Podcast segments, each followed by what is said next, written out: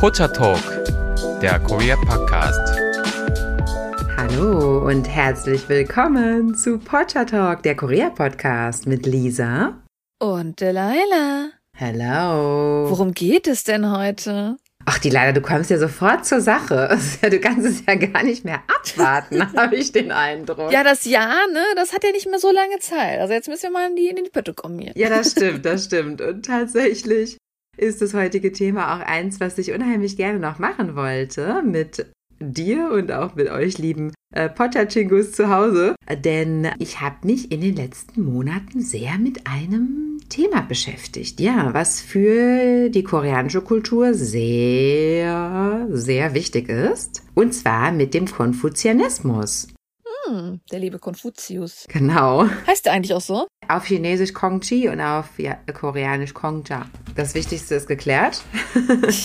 also es geht um Konfuzius. Ähm, wir hatten schon an verschiedenen Stellen mal über den Konfuzianismus gesprochen oder haben den mit einfließen lassen, denn es ist die Lehre, die die koreanische Gesellschaft auch bis zum heutigen Tage halt immer noch am stärksten prägt. Deshalb kommt man gar nicht drum herum, das immer wieder bei verschiedenen gesellschaftlichen Themen auch anzusprechen. Aber ich fand, das ist irgendwie zu kurz gekommen in unseren Episoden bisher und vor allem, dass wir haben das immer so ein bisschen auch negativ ähm, dargestellt, so von wegen frauenfeindlich und so. Das ist mir doch im Nachhinein aufgefallen. Auch so würde ich sagen, es ist halt eine große Basis. Ich glaube, wir haben es eingeführt in, in der ersten History-Folge schon, dass es da ja nach Korea kam, uns also bedenken, seit tausenden Jahren beeinflusst diese, ich weiß nicht, wie man es Religion nennen soll, aber es ist jetzt in dem Sinne nicht, das ist halt ein gesellschaftliches Denken und die Leute seit tausenden Jahren, das gehört einfach dazu, zur Kultur. Es ist eine Philosophie. Seit 2500 Jahren, um genau zu sein,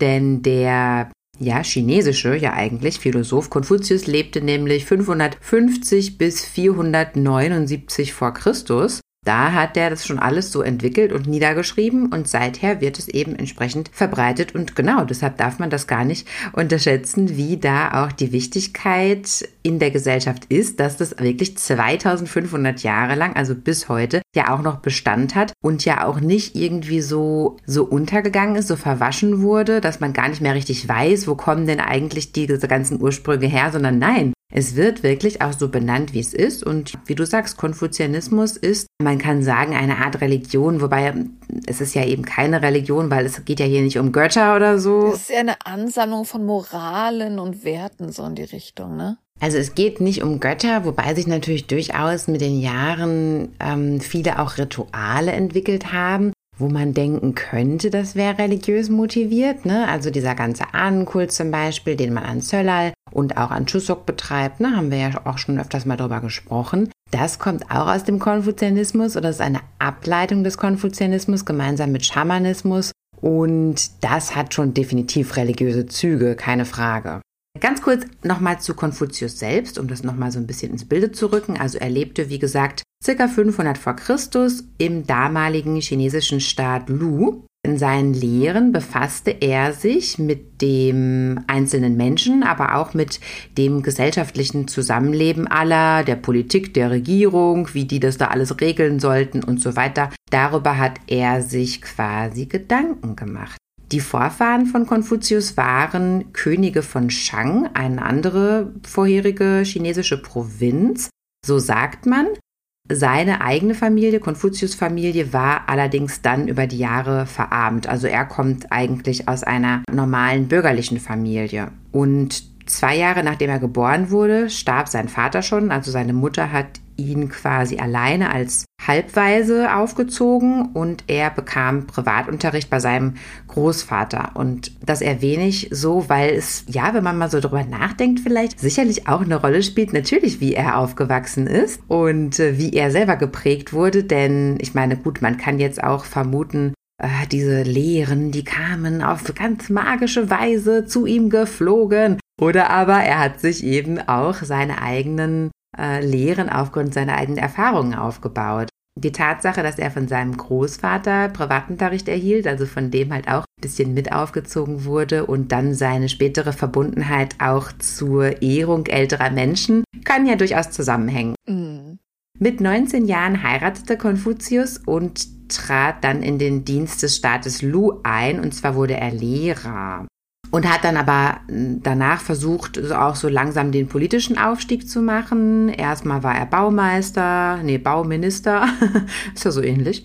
Das und dann, aber es ist oft so, dass die Gelehrten natürlich damals, ähm, sag ich mal, die wichtigen, das war im koreanischen System auch so, dass die Jamban, vielleicht auch basierend auf dem Konfuzianismus dann, dass das waren natürlich die Stellen, die dann auch in die Politik gehen, die Leute dann beeinflusst haben. Mm, mm. Ja, ich denke, das ist ja auch in gewisser Weise bis heute noch so, mm. dass die politische Laufbahn auch bis heute noch der Leute irgendwie auf so eine Art und Weise so anfängt, ja, dass die irgendwie aus akademischen Haushalten natürlich irgendwo kommen. Wobei, wie gesagt, dein Haushalt war nicht akademisch, aber, aber strebsam, jedenfalls.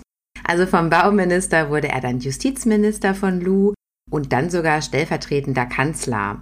Aber irgendwie war da am Hof immer irgendwie was Intrigantes am Start und äh, ohne genau auf die Geschichte eingehen zu wollen, kam es dann aber dazu, dass er das Land verlassen wollte, musste, wie auch immer, und ist dann auf eine 13-jährige Wanderschaft aufgebrochen, und zwar zusammen mit seinen eigenen Schülern, denn er hatte eine sehr, sehr loyale Schülerschaft, also einen Kreis von ja, Vertrauten, die halt auf ihn super große Stücke gehalten haben, die seine Lehren toll fanden und die sind dann halt mitgegangen, haben sich so von ihm ja, begeistern lassen, dass die dann mitgegangen sind auf diese 13-jährige Wanderschaft durch China. In der Zeit hat Konfuzius an ganz verschiedenen Fürstenhöfen dann als Berater gearbeitet und hat eben versucht, immer so seine Lehren auch zu verbreiten an der Stelle. Und ist dann 482 vor Christus wieder zurück in seine Heimatstadt Lu gegangen. Danach ist er dann auch ziemlich schnell gestorben, drei Jahre später. Basiert darauf vielleicht auch so ein bisschen, es gibt ja in China ein ganz, ganz berühmtes Buch. Das ist wie wenn du Herr der Ringe mit der Bibel zusammenschmeißen würdest. Das ist total übertrieben, aber ist so ein bisschen so wichtig, das Buch in, in China. Und zwar Journey to the West, Reise in den Westen. Hat wahrscheinlich auch so ein bisschen damit zu tun, ne? Mit dieser Idee, die Werte rumzutragen. Wahrscheinlich schon, aber ist das nicht das mit Monkey King? Ist das nicht das mit dem Affenkönig? Genau, ja, doch. ah ja, okay. Deswegen sage ich ja, wenn man Herr der Ringe zusammenschmeißt mit der Bibel ah, ja, so ein okay. bisschen. Also es geht um, um die Religionswerte, aber es ist auch, da sind diese ganzen Legenden drin. Wer Interesse hat, das total interessant eigentlich, weil in Asien fast alles auf Journey to the West basiert. In Japan haben wir Dragon Ball, in Korea gibt es extrem viele Legenden darauf. Sonogong heißt das in Korea. Das ist schon relativ interessant, wie einflussreich dieses Buch in Asien ist. Mm, ja, das mit den Schülern, die dann mitgekommen sind auf irgendwelche Wanderschaften, da muss ich ja auch sagen, das erinnert einen ja auch ein bisschen an Jesus. Also ohne die beiden jetzt gleichsetzen zu wollen, weil offensichtlich Jesus Gottes Sohn ist und der Philosoph Konfuzius eine normale Person so, ne? Aber beide hatten so Einfluss auf andere Menschen, dass sie halt so eine Anhängerschaft äh, hatten, dass sie halt so eine Art Community so gebildet haben. Also das finde ich jetzt an dieser Stelle auch ganz interessant. Das war auf jeden Fall das Leben des Konfuzius in der kurzen Kurzfassung. Was daran bemerkenswert ist, ist, dass seine Lehren jetzt zu seiner eigenen Lebzeit gar nicht so unglaublich angesagt waren, sondern dass die erst. Ist ja für meistens so, ne? Die werden mit dem Tod berühmt. Genau, genau, dass die erst nach seinem Tod dann auch mitunter von seinen eigenen Schülern weiterverbreitet wurden und erst dann auch so richtig Ansehen erlangt haben. Es war eigentlich schade, ne, dass er das nicht selber noch so miterleben konnte. Naja, so war es auf jeden Fall. Der Konfuzius wurde dann sehr, sehr stark in China, wurde sehr, sehr beliebt in China, ja. Also alle Lehren wurden sehr, sehr gerne ähm, angenommen, umgesetzt, weiterverbreitet. Und so kam dann dieses Wissen auch nach Korea. Und zwar erstmalig zur Zeit der drei Reiche von Korea, ne, im ersten Jahrtausend. Mhm. Da war China ja vor allem erstmal im Goguryeo-Reich sehr stark vertreten, hat dann natürlich den Konfuzius mitgebracht und danach ist dann Baekje mitgezogen, hat den Konfuzianismus angenommen. Wir haben ja darüber auch schon sehr ausführliche Episoden gemacht. Mm. In der ersten History-Folge ist das, wer nachgucken will. Genau. Und Schiller war dann quasi das letzte Reich, das letzte koreanische Reich, was dann auch den Konfuzius übernommen hat. Und später im Jahr 1469 bis 1494, da war ja der König Songjon, hat er dann regiert. Der fand den Konfuzianismus besonders toll und hat ja dann auch dafür gesorgt, dass es ja dann auch an den Universitäten auf dem Lehrplan stand und so. Und ja, dann war es eigentlich nicht mehr wegzudenken. Also die Joseon-Dynastie, die ist ja schon voll vom Konfuzianismus auch als, als Staatsphilosophie ja im Grunde genommen. So, und worum geht's denn jetzt eigentlich im Konfuzianismus? Das hört sich ja jetzt erstmal so ein bisschen spannend an. Wie schon gesagt, es geht um einzelne Menschen, es geht aber auch um das gesellschaftliche Zusammenleben in der Familie, im Freundeskreis, auch im Staat.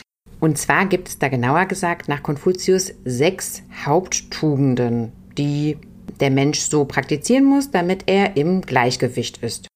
Und zwar Güte, Rechtschaffenheit, Anstand, Weisheit, Loyalität, Respekt vor den Eltern und Respekt vor Leben und Tod.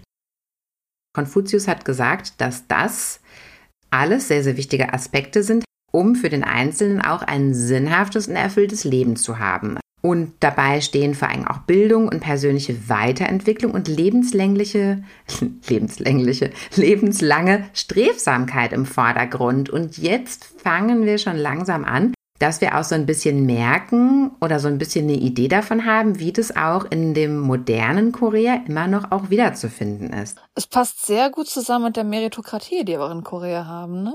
Mhm, ganz genau, ganz genau wir werden das jetzt mehr und mehr werden wir das jetzt hier äh, identifizieren, nämlich wie das immer noch heutzutage wirklich auch zu vielen Themen eben gut passt. Also seiner Meinung nach waren Menschen nur verschieden, weil sie unterschiedlich gebildet und erzogen waren. Das finde ich ist auch ein sehr interessanter Ansatz. Da würde ich gerne einwerfen, das finde ich so interessant eigentlich, mhm. dass einerseits genau die Bildung unterscheidet Menschen, das heißt eigentlich dieses ganze arm geboren werden, niedergeboren werden, so Kastsysteme, die es in Korea ja auch sehr stark, sehr lange lange gab, die passen eigentlich gar nicht so ganz in diese Ideologie rein. Finde ich jetzt erstmal sehr positiv an, an dieser Lehre, dass er eben sagt, erstmal sind alle Menschen gleich. Was man dann daraus macht, ist eben die Frage. Ja? Also alle haben die gleichen Möglichkeiten. Und um ein Zitat nennen zu können von ihm, er sagt, Dummheit ist nicht wenig Wissen und auch nicht wenig Wissen wollen. Dummheit ist Glauben, genug zu wissen. Und wie gesagt, das finde ich sehr spannend, weil das, das impliziert quasi, dass du dich halt immer weiterbilden kannst und auch sollst, was später noch, noch weiter rauskommt. Bevor wir jetzt zu sehr auf die Gesellschaft eingehen, möchte ich mal ganz kurz darauf eingehen, wie Konfuzius den Menschen selbst sieht, weil das, das ist für mich der spannendste Teil an, am Konfuzianismus und auch der Teil, den ich am positivsten finde, wenn auch dieser Teil natürlich negativ ausgelegt werden kann und sicherlich auch für Negatives in der koreanischen Gesellschaft führt. Aber ich, ich würde mal sagen, die, den ganzen Konfuzianismus kann man quasi positiv und negativ auslegen. Wie der Konfuzianismus den Menschen sieht. Ja. Es gibt laut Konfuzius kein festes, wahres Ich so wie es oft im Westen gesehen wird. Ja, so nach dem Motto, ich muss mich selbst finden, das bin ich und ich bin halt so und ich bin so, wie ich bin und diese ganzen Sachen gibt es im Konfuzianismus nicht, sondern wer wir sind und was wir werden könnten, ist vielmehr eine Summe von unseren eigenen Bemühungen, unserer Disziplin und vor allem auch unserer Vision, die wir selbst von uns haben. Und das konfuzianistische Ich ist eher so was Variables, was sich ständig weiterentwickelt, dynamisch, was dazu gewinnt, was, was abgibt, wie auch immer, aber halt so was Dynamisches. Nicht dieser Gedanke, den wir im Westen öfters haben, so ich muss mich selbst finden und dann bin ich so, sondern eher, dass man sich eben immer weiterentwickeln muss, weiter pflegen muss, weiter kultivieren muss. Also dieses Charakter kultivieren, das kommt tatsächlich auch oft vor.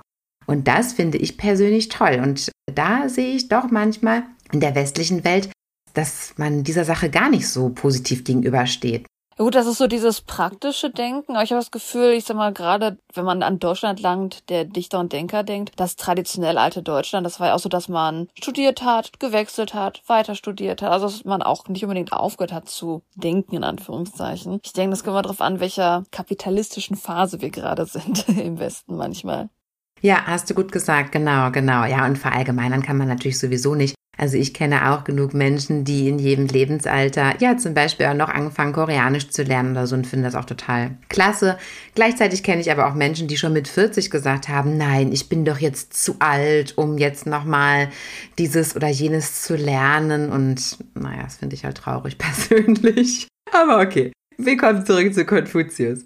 Also die Selbstkultivierung ist, wie gesagt, ein ganz elementarer Teil des Konfuzianismus. Diese wird durch verschiedene Rituale und Routinen und gesunde Gewohnheiten ins Leben implementiert. Also, und das auch schon vor 2500 Jahren. Das finde ich sehr faszinierend. Ja, also auch da wusste man schon um die Kraft von Routine, Skincare Routine. Das ist das einzige Routine, was es heute noch gibt. Aber ähm, dass man eben auch zum Beispiel ja verschiedene ähm, Stunden am Tag fürs Lernen einlegt oder bestimmte Stunden am Tag für Sport einlegt, das waren sicherlich früher auch schon Themen. Aber im Prinzip kann man das auf alles übertragen. Ja, also alles, was man, wo man besser werden will, da sollte man sich regelmäßige Routinen und Rituale angewöhnen um eben diese Tätigkeiten zu kultivieren. Ja, ich meine, beim Sprachenlernen zum Beispiel sieht man es am allerdeutlichsten, weil das auch ein sehr, sehr langer Prozess ist und wo es auf jeden Fall die Regelmäßigkeit äh, macht. Da habe ich wieder ein Zitat von Konfuzius und zwar, von Natur aus sind die Menschen fast gleich. Erst die Gewohnheiten entfernen sie voneinander. Wer nur schlechte Gewohnheiten hat, wer jeden Tag irgendwie ungesund isst, zehn Stunden Fernseh guckt ähm, und wer das eben kontinuierlich praktiziert, ja, es ist eben nicht gut und es führt eben nicht äh, zu einem glücklichen Leben. Ne? Wer hingegen sich gesunde Gewohnheiten angewöhnt, ist sicherlich zufriedener mit sich und finde ich interessant, wie einfach und wie simpel man das eigentlich so ausdrücken kann. Apropos gesunde Gewohnheiten, ich möchte das einfach einfach, weil ich das so amüsant finde. Unsere Welt hat sich hier extrem entwickelt in den letzten Jahren. Es war ja wirklich so, dass du vor tausenden Jahren kein Wasser trinken konntest, weil es einfach wie pures Gift war. Wir hatten noch keine Wasserfiltrierung und nix. Mhm. Das heißt, die Menschen haben damals, das war total normal, Alkohol getrunken den ganzen Tag. Die sind einfach besoffen durch die Welt gelaufen, bis dann irgendwann Clarification kam, dass man ja Wasser kochen kann, durch Kaffee zum Beispiel, durch Tee was ja in China schon vorher kam. Also vielleicht ist da dann auch so das Enlightenment vorher gekommen. Und erst dann, als das in, nach England kam, ist das alles umgedreht. Dann kam die Industrialisierung und sowas. Also es ist schon interessant, wie lange wir auch manchmal noch andere Werte ganz anders gelebt haben in der Vergangenheit. Total, aber das das war doch sogar so, dass bis ins 18. Jahrhundert teilweise noch Kindern, ja, ja bis genau. Zur Industrialisierung auch haben Kinder. die Alkohol getrunken, weil man Wasser nicht trinken konnte. Aber komischerweise wusste man schon, dass Alkohol eine desinfizierende Wirkung hat. Das finde ich auch sehr spannend. Du, das müssen schöne Zeiten gewesen sein. Jeden Tag besoffen. Auch wahrscheinlich eine Zeit vieler Kopfschmerzen, aber gut. Zurück zu den regelmäßigen Ritualen. Da sehe ich wieder, wie gesagt, Skincare-Routine. Ich habe es gerade schon so lustig gesagt, aber wo kommt denn die Skincare-Routine her? Die kommt ja auch nun mal aus Korea und ich sehe doch im koreanischen Alltag sehr, sehr viele Rituale und Routinen, die die Menschen so haben. Also auch ältere Menschen dass die zum Beispiel jeden Morgen Spaziergänge machen, jeden Morgen zu so einem Outdoor-Fitness. Bergsteigen gehen in ihren Bergsteigerklamotten. Genau, also, also da sehe ich schon, und dass. Der, und der Alkohol ist noch dabei. Sorry, ich muss nur gerade lachen, weil ich sehe immer die, die Atushis, die da morgens den Bus fahren zu Guanaxan zum Beispiel und dann kauft die da den, den Makoli im Supermarkt und fahren dann nur auf Ja, den Berg. aber nur weil das desinfiziert. Natürlich. Heute auch noch Teil der Routine.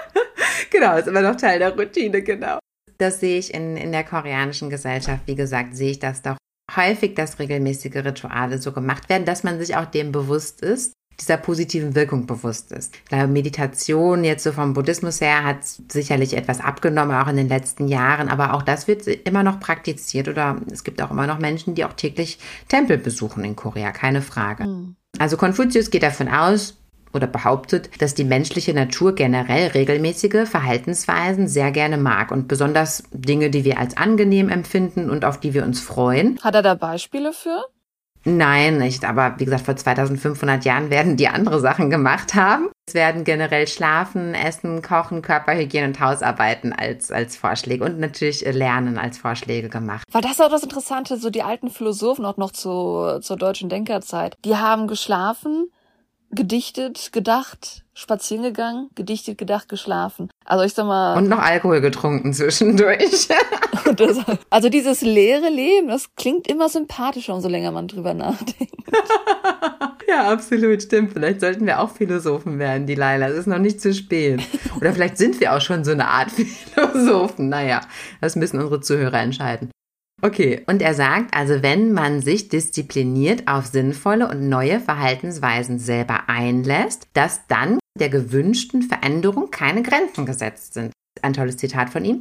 Der Mann, der den Berg abtrug, war derselbe, der anfing, kleine Steine wegzutragen. Also auch wenn das Ziel sehr groß erscheint, man soll einfach starten und ähm, ja, das dann eben machen. Aber warum soll man sich eigentlich ändern? Ja, sollen wir uns denn nicht selbst treu bleiben und selbst finden, zu unserem wahren Ich stehen? Ja, das sind halt alles so diese Hollywood-Sätze irgendwie, ne, die man im Westen so kennt. Und wie gesagt, es wird in der koreanischen Gesellschaft wird es ganz, ganz anders gesehen. Was zum Beispiel auch eine Erklärung dafür sein kann, dass man zum Beispiel diese Schönheits-OP-Freude hat, ja, Freudigkeit hat. Ähm, das ist natürlich negativ, klar. Das möchte ich jetzt hier gar nicht sagen, dass das was Tolles ist. Äh, insgesamt, ja, das ist natürlich, hat auch mit Zwängen zu tun, dass die Leute sich verpflichtet fühlen, sowas zu machen, keine Frage. Aber generell, ja, weil wir im Westen das ja oft nicht verstehen können, dass das überhaupt sich so entwickeln konnte. Ja, das kommt eben daher, dass die generelle Bereitschaft bei Koreanerinnen und Koreanern eine ganz andere ist, sich auch selber weiterzuentwickeln und sich selber zu kultivieren. Und die Grundidee finde ich persönlich extrem toll. Wie gesagt, das soll natürlich nicht mit irgendwelchen gefährlichen OPs oder unter Zwang oder keine Ahnung was sein. Ne? Aber die Grundidee davon, dass man immer bereit ist, sich zu verbessern und immer ständig bestrebt ist, sich zu verbessern, die finde ich ganz toll, muss ich sagen. Und das sehe ich in der koreanischen Gesellschaft viel. Mhm. Sowohl bei Jüngeren, sowohl bei Älteren, aber auch zum Beispiel bei ganz Alten, also die dann immer noch wahnsinnig bestrebt sind, sich um sich selbst zu kümmern. Ich finde das toll. Und das ist einer der tollen Aspekte am Konfuzianismus. Da habe ich wieder ein tolles Zitat, und zwar, wenn der Wind der Erneuerung weht, dann bauen die einen Menschen Mauern und die anderen Windmühlen. Also die einen nutzen Veränderung zu ihrem Positiven und die anderen haben da eher Angst vor und blocken das ab. Im Westen haben wir halt eher so die Sichtweise, dass Menschen unfairerweise talentiert oder schön oder klug geboren werden und dass man da gar nichts gegen tun kann, dass man sich einfach dem so hingeben muss, ja. Ich höre auch total oft von Leuten, dass die dann sagen, ja, ich bin ja nicht so sprachenbegabt ich könnte ja jetzt keine neue Sprache lernen, weil ich bin ja nicht so sprachenbegabt. Und das finde ich sehr schade, weil ich denke, das ist einfach nur ein Glaubenssatz, den man sich auch selber sagt, weil wer ist schon sprachenbegabt und wie kann man das überhaupt nachweisen? Das ist ja nicht wissenschaftlich oder medizinisch feststellbar, ob du sprachenbegabt bist. Ich meine, dem einen macht es mehr Spaß und dem anderen weniger, aber lernen können es alle, wenn sie es eben nur, ähm, ja, Step by Step angehen äh, sagt die Person, die seit sechs Jahren Koreanisch lernt und jetzt auch immer noch nicht so gut ist. Aber okay, ja, die, der Wille ist da. Und wie war das hier mit den kleinen Steinen? Ich habe das Gefühl, ich denke da immer an diesen Fort Minor Song, Remember the Name, weil ich habe das immer gibt das Gefühl, das hat man oft gehört, dieses Talent ist, sag ich mal so, zehn Prozent, aber das durchzusetzen, das sind die anderen 90. Und die Südkoreaner und Koreanerinnen sind ja auch eine Nation, die mitunter in der Welt am härtesten arbeitet diese Art der Arbeitsmoral, die beginnt ja schon im Kindesalter, ja. Also, dass die Kinder ja auch schon unheimlich lange zur Schule müssen und so weiter. Und da ist eben eine andere Grundmotivation vorhanden, da eben was aus sich zu machen. Was auch mit familiärem Zwang zu tun hat, äh, worauf wir später kommen. Also auf jeden Fall ist die, sicherlich die Hoffnung da, aus seinem Leben alles rausholen zu wollen. Das muss man schon, schon so sagen. Heutzutage hat sich auch eine Frustration eingestellt, eine gewisse, dass man eben auch oftmals feststellt, dass es eben doch nicht so möglich ist, wie man gerne möchte oder dass es eben andere unfaire Mittel auch in der Gesellschaft gibt, was du auch vorhin schon angedeutet hast, dass es da doch auch mit sozialen Klassen und so zu tun hat, keine Frage. Aber die Grundmotivation, die ist sicherlich sehr, sehr stark vorhanden und das begeistert mich sehr an der koreanischen Gesellschaft. Konfuzius Zitat. Wer ständig glücklich sein möchte, muss sich oft verändern. Nochmal das zu verdeutlichen mit den Gewohnheiten und den Ritualen, sagt Konfuzius auch, dass ein Athlet nur athletisch ist, wenn er regelmäßig Sport macht. Und ein kluger Mensch hat nur sein Wissen, da er sich regelmäßig weiterbildet. Und ein talentierter Musiker ist auch nur musikalisch talentiert, weil er eben jahrelang geübt hat. Ja, das macht einfach Sinn.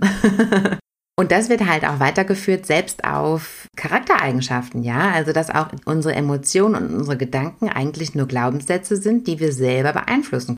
Dass man eben auch nicht sagen soll, ja, ich bin halt ein temperamentvoller Mensch oder ich bin halt so, ich bin halt so. Man kann aus Konfuzius Sicht alles kultivieren, was man gerne möchte und positive Impulse gegen negative Impulse austauschen und sich aktiv dazu entscheiden, besser zu werden. Und Jetzt kommen wir halt zu einem Teil, der auch mal positiv angefangen hat oder mal gut gemeint formuliert wurde, der aber heutzutage auch das heutige Korea natürlich negativ beeinflussen kann. Und zwar ist ja die Harmonie ein sehr wichtiges gesellschaftliches Gut in Korea und auch schon im Konfuzianismus gewesen. Und so als konkrete Verhaltensanweisung quasi im Umgang miteinander sagt Konfuzius, verhalte ich mich korrekt, ist die Familie in Harmonie. Wenn die Familie in Harmonie ist, ist es auch das Dorf. Sind die Dörfer in Harmonie, ist es auch die Provinz. Sind die Provinzen in Harmonie, dann ist es auch das Reich. Sind die Reiche in Harmonie, dann ist es auch der Kosmos.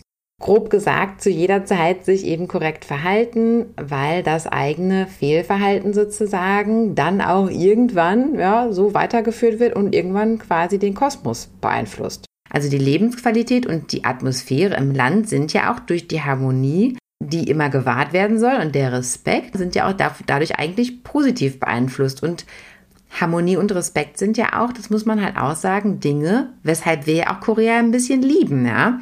Diese tolle freundliche Atmosphäre dort und so. Ne? Also insofern kann man es jetzt halt auch nicht nur negativ betrachten, sondern ähm, es hat eben auch sehr, sehr, sehr große positive Aspekte und ja, führt eben auch zu einer sehr freundlichen Nation. Aber natürlich Harmonie und Respekt, dem liegt eben der Hierarchiegedanke zugrunde. Und auch der wurde damals von Konfuzius schon so ausformuliert. Die Hierarchie baut auf fünf Elementarbeziehungen der Menschen auf. Und zwar der Vater zu seinem Sohn, der Herrscher zu seinem Untertan, der Ehemann zu seiner Ehefrau, der ältere Bruder zu seinem jüngeren Bruder und der Freund zum Freund.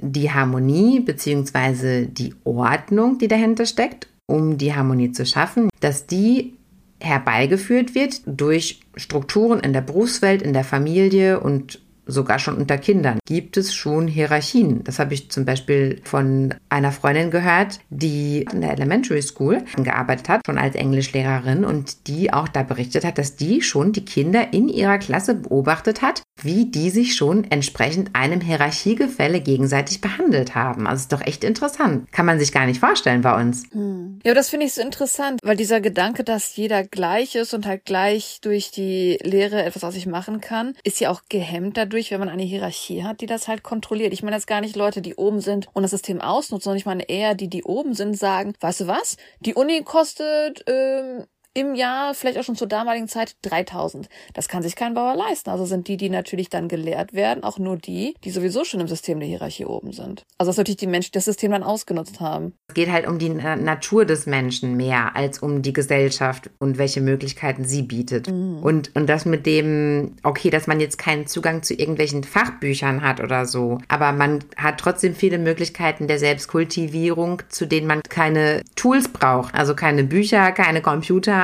und ich denke, von dem mhm. Gedanken geht es jetzt eher her, weißt du? Ja gut, weil du gerade die Hierarchie angesprochen hast, interessant da. Genau, da, dazu kommen wir jetzt, genau, zu der Hierarchie. Aber die Hierarchie ist ja auch was Dynamisches. Also jetzt bist du unten, aber in ein paar Jahren bist du halt oben, ne? Also ist ja auch was Dynamisches, was ja nicht starr ist. Aber wie gesagt, die Hierarchie ist, ist kritisch zu sehen, keine Frage. Konfuzius hat gesagt, wähle einen Beruf, den du liebst und du brauchst keinen Tag in deinem Leben mehr zu arbeiten. Und diesen Satz finde ich auch für damals schon sehr, sehr fortschrittlich. Aber da muss man jetzt definitiv zu Protokoll geben, dass es halt vielen Menschen in Korea eben nicht vergönnt ist, einen Beruf zu ergreifen, den sie lieben, ja, sondern es geht ja ja um ganz andere Sachen. Aber wie gesagt, damals die Theorie und die heutige Realität, ähm, die weichen eben auseinander. Oh, das ist das Interessante. Das ist schon was mich in der koreanischen Gesellschaft oft, dass diese Meritokratie, die wir jetzt in Korea haben, dass die Menschen darauf getrimmt sind, du musst erfolgreich sein, guten Uniabschluss und dass sie dann halt halt oft Berufe wählen, wo sie vielleicht gar nicht den Wunsch für haben. Also ich treffe viele Koreaner, vielleicht gerade die, die Ausländer kennenlernen wollen, die vielleicht Business machen wollen, die was mit Englisch machen wollen, dann wird in von den Eltern gesagt, nee, du machst Pharmacy, weil unsere Familie sind Doktor und sowas. Und dann machen die das auch, und dann haben die einen tollen, gut bezahlten Job in dem Bereich und die haben es halt dann auch geschafft für die Meritokratie. Nach den Werten haben wir es geschafft, aber man arbeitet halt jeden Tag, man ist Teil der Maschine. Man liebt es ja. nicht. Also in der Realität ist es auf jeden Fall so, dass natürlich nicht der Beruf gewählt wird, den man liebt, wie zum Beispiel, ähm, man möchte gerne Schneiderin werden, was verhältnismäßig als brotloser Job gesehen wird in der koreanischen Gesellschaft, sondern man muss natürlich den höchst angesehenen Beruf ergreifen, den man bekommen kann, um das Ansehen der Familie, da sind wir eben wieder bei dieser Hierarchie, um das Ansehen der Familie und die Erwartungen deiner Eltern und sowas zu erfüllen, ja, denn, und da haben wir halt gewisse Zielkonflikte auch in diesem Konfuzianismus. Einerseits sollen die Eltern geehrt werden und auch, äh, man soll auch für die Eltern sorgen auf finanzieller Basis. Man soll die wirtschaftlich unterstützen, man soll die bei der alltäglichen Versorgung unterstützen, medizinische Behandlung, Krankenpflege finanzieren, keine Ahnung was, ja, für die Eltern. Natürlich, da bleibt nicht viel Spielraum, sich irgendwie dann die Berufe auszuwählen, die man vielleicht gerne macht, sondern da geht es natürlich dann sehr stark ums Finanzielle. Und, und das ist ein Moment, vielleicht nicht, wo sich der Urkonfuzianismus widerspricht, aber auf jeden Fall, wo das in der koreanischen Gesellschaft so getwistet wurde, so negativ interpretiert, dass man eben heutzutage diese Strukturen hat. Ja gut, oder es sich halt abgemacht hat mit dem Kapitalismus irgendwo. Dass da einfach so, so ein Grund getroffen wurde, wo es halt zusammenpasst. Und die Eltern spielen da halt mit. Also der Kapitalismus ist in dem Fall ja auch mitunter die eigenen Eltern halt, ne? Und das ist eben schwierig für viele Kinder, denn nach konfuzianistischer Ethik gilt die Pietät der Kinder, also quasi die Gehorsamkeit der Kinder, als super wichtige Kardinaltugend. Das heißt, die Kinder schulden den Eltern und auch älteren Familienmitgliedern Respekt und Gehorsam. Und in Korea sorgt die Familie nicht nur für ihre Kinder, sondern die Kinder sorgen auch für die alten Familienangehörigen. Also das wechselt dann irgendwann, ja, und geht dann halt in die andere Richtung. Und auch das ist eben schon im Konfuzianismus verankert und wird bis heute extrem stark gelebt in der koreanischen Gesellschaft. Also die kindliche Pietät ist die Grundlage der Tugend und der Ursprung aller geistigen Kultur. Ein Zitat. Körper, Haar und Haut hast du von deinen Eltern empfangen. Die sollst du nicht zu Schaden kommen lassen. Damit fängt die Kindespietät an. Das Rechte tun und auf dem Pfad des Guten wandeln und so einen guten Namen auf die Nachwelt bringen, auf das die Ahnen geehrt werden. Das ist die Krönung der Pietät. Zitat Ende. Deswegen war es auch so ein großes Verbrechen, dass manchmal, wenn Leute in Kriegszeiten nicht unbedingt getötet wurden, sondern wenn denen einfach die Haare abgeschnitten wurden, das war eine Schande. Eine, soll ich sagen, denen wurde wirklich ne? dann das mhm. ganze menschliche Leben irgendwie aus also weggenommen durch das Abschneiden der Haare. Ja, also wie gesagt, Pietät bedeutet aus konfuzianistischer Sicht, dass auch die Kinder im Endeffekt für den Unterhalt ihrer Eltern und der Alten der Familie sorgen müssen. Und das zwingt die Leute in einen finanziell sehr gut angesehenen Beruf. Und das ist ja etwas, das natürlich Zwänge und Unfreiwilligkeit beschert. Ne? Also die Leute müssen ja quasi ihre eigenen Wünsche unterdrücken oder die nicht akzeptieren, die nicht, vielleicht realisieren die auch ihre eigenen Bedürfnisse dann irgendwann gar nicht mehr, weil die mit diesem Oberziel aufwachsen, ich muss auf jeden Fall hier einen richtig krassen Job haben, denn ich muss die Familie unterstützen. Das führt halt dazu, dass man eigene Bedürfnisse unterdrücken muss. Und das wiederum führt dazu, dass die mentale Gesundheit in Korea sicherlich auch sehr schlecht ist, ja, worauf wir in einer anderen Episode nochmal ganz genau eingehen wollen. Aber das ist kurz gesagt, ja, sicherlich einer der großen Faktoren auch dabei. Viel, viel Unfreiwilligkeit. Ich meine, denk mal über deine koreanischen Freunde nach.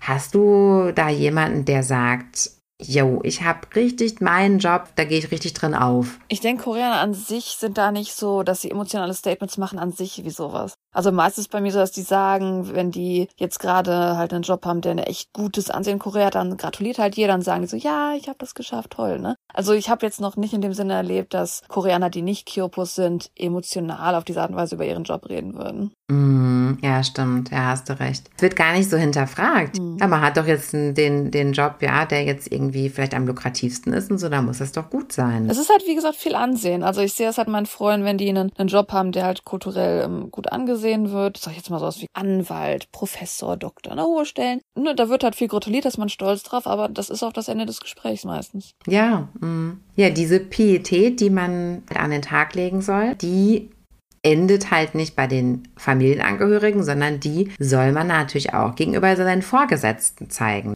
Dadurch entsteht halt am Arbeitsplatz ähnliche Probleme, dass man eben auch da stark unter Zwängen steht. Ja, wir haben schon mal in Episode 34 die koreanische Berufswelt, kleiner Tipp, nochmal reinhören, äh, haben wir schon auch darüber gesprochen, welche sozialen Regeln da am Arbeitsplatz gelten und befolgt werden müssen. Also auch da stehen halt die Leute unter starkem Zwang und unter Unfreiwilligkeit. Nochmal so als kleines Beispiel. Man darf nicht vor dem Vorgesetzten heimgehen. Man muss gemeinsam Mittagessen, da wo der Vorgesetzte das möchte. Man muss alle Anweisungen befolgen, auch wenn man der Meinung ist, dass die Anweisungen keinen Sinn machen.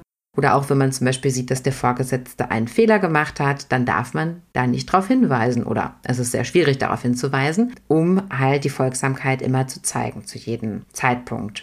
Und da sehe ich halt ein Ausnutzen des Konfuzianismus. Da wird es halt irgendwie missbraucht, damit der Höhergestellte eben den Vater hat. Mhm. Ich meine, selbst in K-Pop-Bands, ne, da gibt es ja auch Rangordnung. Das kommt auch aus dem Konfuzianismus. Da gibt es auch Rangordnung. Da gibt es den Älteres, Ältesten, da gibt es den äh, Mangne, da gibt es den Leader. Also selbst da werden ja auch Hierarchien gebildet, denn ohne geht es eben kaum in der koreanischen Gesellschaft. Und die Frauenrolle ist natürlich jetzt nochmal besonders eng gefasst. Mhm. Da gibt es speziell für die Frau gibt es dann auch noch mal drei Gehorsamsbeziehungen, denen sie untersteht. Und zwar der Gehorsam gegenüber dem Vater, solange sie jung ist, der Gehorsam gegenüber ihrem Ehemann, wenn sie verheiratet ist, und der Gehorsam gegenüber ihrem erwachsenen Sohn, wenn sie verwitwet ist.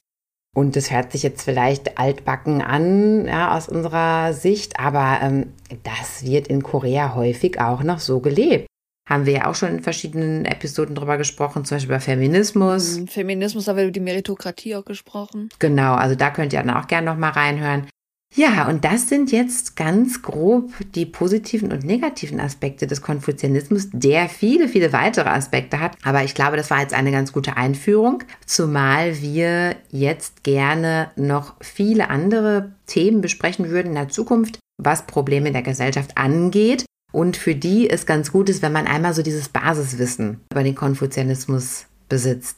Also es ist interessant. Also der Konfuzianismus, der hat, wenn man ihn so, sich so mit ihm befasst, finde ich, hat er richtig, richtig tolle Ansätze mhm. oder Lehren, die ich sehr, sehr toll finde und die dann halt in der Umsetzung leider eben oft ja negativ, ins Negative umgeschlagen sind oder so übers Ziel hinausgeschossen, kann man es, glaube ich, so sagen. Hast ja immer so ein bisschen mit Ideologie, ne? Weil Ideologien sind erstmal so diese reine, tolle Fabelwesen-Welt und es halt in der Realität umzusetzen, wenn man einfach man dann wirklich mal den Menschen sieht, nicht in der Theorie, sondern wie der Mensch halt ist. Geizig, egoistisch und was noch alles da halt noch mitspielt. Also es gibt schöne Seiten, es gibt auch die negativen Seiten der natürlichen Natur. Gibt's ja auch bei den Tieren auch. Das ist halt nicht immer, dass es wie so einem Puzzle zusammenpasst. Ja, das ist es. Ja, genau. Bei der Entwicklung der Ideologien werden eben die negativen, die möglichen negativen Auswirkungen halt nicht so bedacht. Mhm. Das ist halt interessant. Ich denke, wir wollen in Zukunft noch weiter darauf eingehen, wie halt halt Konfuzianismus positiv und auch negativ so bestimmte Bereiche beeinflusst. Mhm. Wie wir es halt in der mhm. Berufswelt schon mal so angedeutet haben, was da so mitspielt. Also es gibt auch Bereiche, wo es halt super interessant ist, wo es wirklich die koreanische Kultur mhm. auf positive Art und Weise geprägt hat. Es ist ja halt nicht immer alles nur, dass es nicht geklappt hat, aber halt einfach, dass wir natürlich auch als vielleicht aus der westlichen Perspektive so manchmal dagegen eine Wand laufen bei anderen Aspekten.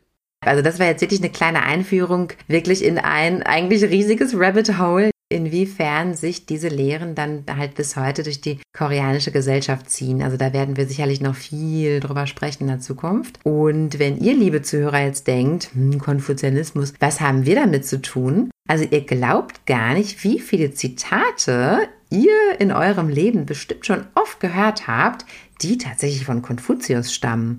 Und da würde ich jetzt gern noch mal ein paar wiedergeben zum Schluss und das einfach auch positiv abzuschließen, denn da sind wirklich tolle Sachen dabei. Und zwar, der Weg ist das Ziel. Das Leben ist wirklich einfach, aber wir bestehen darauf, es kompliziert zu machen. Respektiere dich selbst und andere werden dich respektieren. Ein Weg entsteht, wenn man ihn geht. Wer nicht an die Zukunft denkt, wird bald Sorgen haben. Der Edle ist vorsichtig und zurückhaltend, wenn es um Dinge geht, die er nicht kennt. Und ein letztes Zitat, das ich auch sehr süß finde. Wenn der Körper sagt mehr, sagt der Geist morgen. Mehr oder näher? Mehr. Also wenn man quasi mehr von etwas will, dann soll man sich selber sagen, hm, lieber morgen. Hm. Also wie zum Beispiel ein zweites Dessert. Ich denke. Ach so, ich dachte eher so, weil wenn man zum Beispiel leergierig ist, ja auch ein interessantes Aspekt, ne? Wenn man sagt so in Maßen alles. Ach so, oder vielleicht auch das, ja, vielleicht auch das. Also genau, man kann sicherlich auch viele Sachen übertragen. Okay, sorry, ich denke sofort wieder an Süßspeisen, ja. naja, so. Vielen lieben Dank für die Zitate und die Einführung. Bin ich mal gespannt, was ihr alles mitgenommen habt. Ja, wenn ihr dazu noch etwas beizutragen habt, etwas zu kritisieren habt, schreibt uns über potchatalk.gmail.com. Wenn ihr ein paar mehr Infos haben wollt, guckt bei potchatalk.de vorbei oder schreibt uns mal bei IG, guckt auf YouTube vorbei, da könnt ihr uns auch finden. Genau, und das war's für heute. Vielen Dank fürs Zuhören. Dann wünsche ich noch einen wunderschönen Morgen, einen wunderschönen Mittag, einen wunderschönen Abend. Tschüssi. Tschüss, Anjong.